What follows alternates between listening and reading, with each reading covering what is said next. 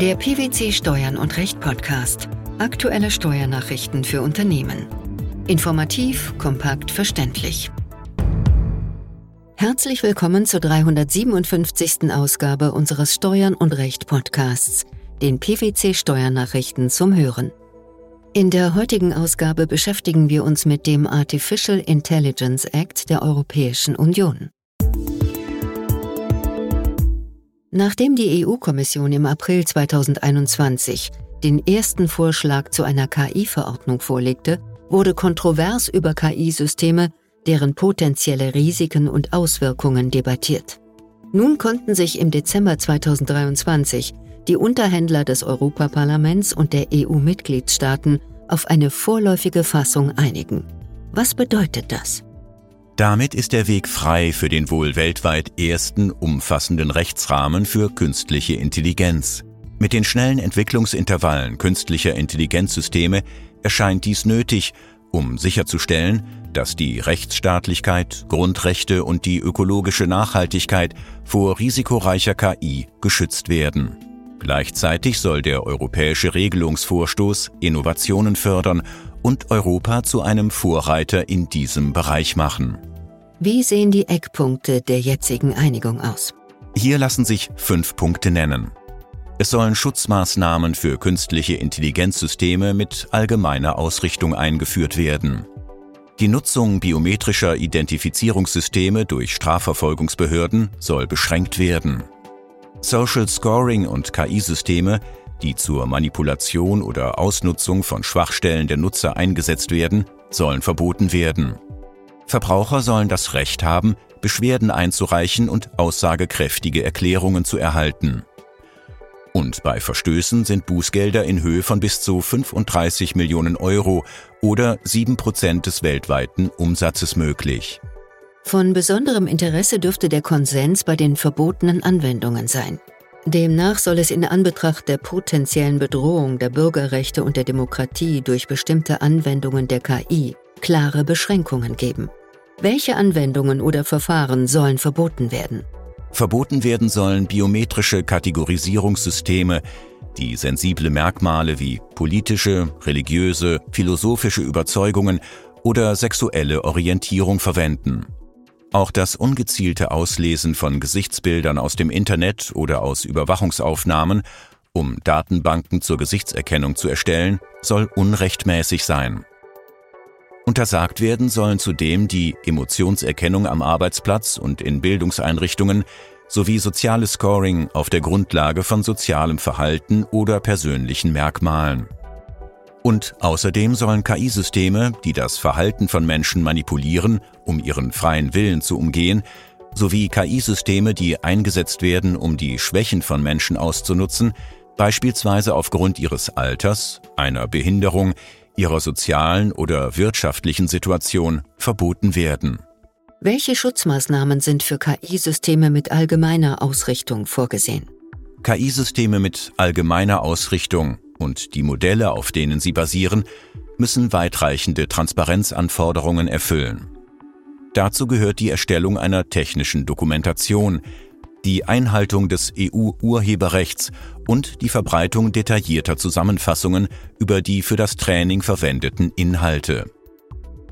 Für Modelle mit hohem systemischen Risiko sind zusätzliche Maßnahmen erforderlich. Das umfasst beispielsweise die Durchführung von Modellevaluierungen, die neben der Analyse und Bewertung systemischer Risiken auch die Durchführung von Gegentests vorsehen. Bei schwerwiegenden Vorfällen wird ein Bericht an die EU-Kommission verpflichtend. Für KI-Systeme, die als hochriskant eingestuft werden, beispielsweise aufgrund ihres erheblichen Schadenspotenzials für Gesundheit, Sicherheit oder Rechtsstaatlichkeit, wurde ein Katalog von Verpflichtungen festgezurrt. Was beinhaltet er? Unter anderem wurde eine verpflichtende Folgenabschätzung zur Bewertung etwaiger Grundrechtsbeeinträchtigung eingeführt – diese Risikobewertung ist bereits aus dem Versicherungs- und Bankensektor bekannt. Betroffene haben daneben das Recht, sich über KI-Systeme zu beschweren und Erklärungen zu Entscheidungen zu erhalten, die auf KI-Systemen mit hohem Risiko basieren und ihre Rechte beeinträchtigen. Für Strafverfolgungsbehörden sollen biometrische Identifizierungssysteme in öffentlich zugänglichen Räumen nicht gänzlich verboten werden. Es gelten jedoch enge Rahmenbedingungen. Welche sind das? Strafverfolgungsbehörden sollen diese Identifizierungssysteme aber nur für klar definierte Ausnahmefälle einsetzen können. Voraussetzung ist unter anderem, dass eine Straftat einer streng definierten Liste betroffen ist, eine vorherige richterliche Genehmigung vorliegt und dass spezielle Sicherheitsvorkehrungen umgesetzt wurden. Welche Maßnahmen sind zur Unterstützung von Innovationen in KMU, also kleinen und mittleren Unternehmen, geplant? Zur Verbesserung der Situation für kleine und mittlere Unternehmen, kurz KMU, sollen sogenannte regulatorische Sandkästen und Praxistests von nationalen Behörden eingerichtet werden. Dies soll KMU befähigen, innovative KI-Lösungen ohne unangemessenen Druck von Branchenriesen, die die Wertschöpfungskette kontrollieren, entwickeln und trainieren zu können, bevor sie auf den Markt gebracht werden. Welches Fazit kann man ziehen? Viele Änderungen im Vergleich zum ursprünglichen Verordnungsentwurf von 2021 sind begrüßenswert. Die Anlehnung an die etwas enger gefasste KI-Definition der OECD ist aus Sicht der Praxis grundsätzlich positiv, wenngleich auch diese Definition keine Rechtsklarheit versprüht. Da eine rechtsklare Definition von KI vermutlich ohnehin nicht gelingen wird, werden sich die einzelnen Grenzfälle in der Praxis zurechtrütteln müssen. Auch die Einführung der Anforderungen für künstliche Intelligenzsysteme mit allgemeiner Ausrichtung, wie beispielsweise durch Verhaltenskodizes, und die hohen Bußgelder sind angesichts des Schadenpotenzials nachvollziehbar. Was sollten Unternehmen beachten? Unternehmen sollten die verschiedenen Geltungszeiträume im Blick behalten. Zwar gilt weiterhin ein genereller Geltungszeitrahmen von zwei Jahren nach Inkrafttreten der Verordnung, Allerdings ist nun ein gestaffelter Geltungsbeginn für einzelne Regelungen vorgesehen, wie beispielsweise für verbotene KI-Systeme bereits nach sechs Monaten, für künstliche Intelligenzsysteme mit allgemeiner Ausrichtung nach einem Jahr oder für hochrisikoreiche KI-Systeme nach drei Jahren. Wie geht es jetzt weiter? Obwohl der Gesetzgebungsprozess noch nicht abgeschlossen ist, sind höchstens noch vereinzelte Änderungen zu erwarten. Der vereinbarte Text muss nun sowohl vom Parlament als auch vom Rat formell angenommen werden. An wen kann man sich wenden, wenn man an Details interessiert ist? Dann ist unser Kollege Matthias Bleidiesel aus dem PwC Legal Team der richtige Ansprechpartner für Sie. Sie finden seine Kontaktdaten auf der Website von PwC Legal über die Funktion Anwaltssuche unter legal.pwc.de backslash de backslash über minus uns.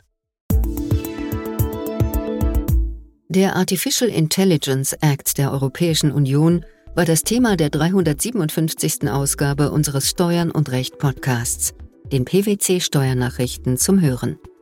Wir freuen uns, dass Sie dabei waren und hoffen, dass Sie auch das nächste Mal wieder in die PwC Steuernachrichten reinhören. Steuerliche Beiträge zum Nachlesen finden Sie in der Zwischenzeit unter blogs.pwc.de slash steuern minus und minus recht.